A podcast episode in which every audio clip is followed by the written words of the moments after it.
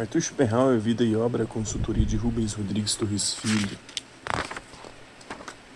Filho de Heinrich Flores Schopenhauer, comerciante da cidade de Danzig, na Prússia, o filósofo Arthur Schopenhauer estava destinado a seguir a profissão de seu pai.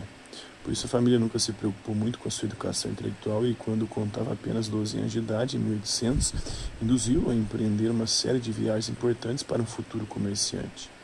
Schopenhauer percorreu a Alemanha, a França, a Inglaterra, a Holanda, a Suíça, a Silésia e a Áustria. Mas seu interesse não foi despertado por aquilo que seu pai mais desejava. O que fez de mais importante durante essas viagens foi redigir uma série de considerações melancólicas e pessimistas sobre a miséria da condição humana. Em 1805, a família fixou-se em Hamburgo e o obrigou a cursar uma escola comercial. A morte do pai, possivelmente voluntária, permitiu-lhe, contudo, abandonar para sempre os estudos comerciais e voltar-se para uma carreira universitária, como era seu, seu desejo. Assim, Schopenhauer passou a dedicar-se aos estudos humanísticos, ingressando no Liceu de Weimar, eh, de Weimar em 1807. Dois anos depois, encontrava-se na Faculdade de Medicina de Göttingen, eh, onde adquiriu vastos conhecimentos científicos.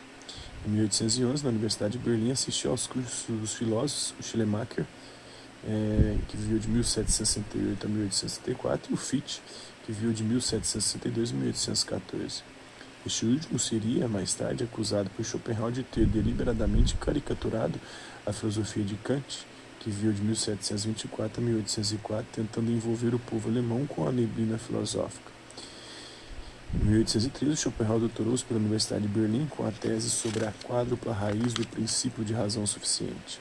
Nessa época, sua mãe, Johanna Schopenhauer, estabeleceu-se em Weimar, onde começou a obter progressivo sucesso como novelista e passou a frequentar os círculos mundanos que Schopenhauer detestava e se esforçava por ridicularizar ao máximo. As relações entre os dois deterioraram-se a ponto de Johanna declarar publicamente que até de seu filho não passava de um tratado de farmácia. Em contrapartida, Schopenhauer afirmava ser incerto o futuro de sua mãe como romancista e que ela somente seria lembrada no futuro pelo fato de ser sua progenitora. Apesar dessas brigas, o Schopenhauer frequentou durante algum tempo o salão de sua mãe.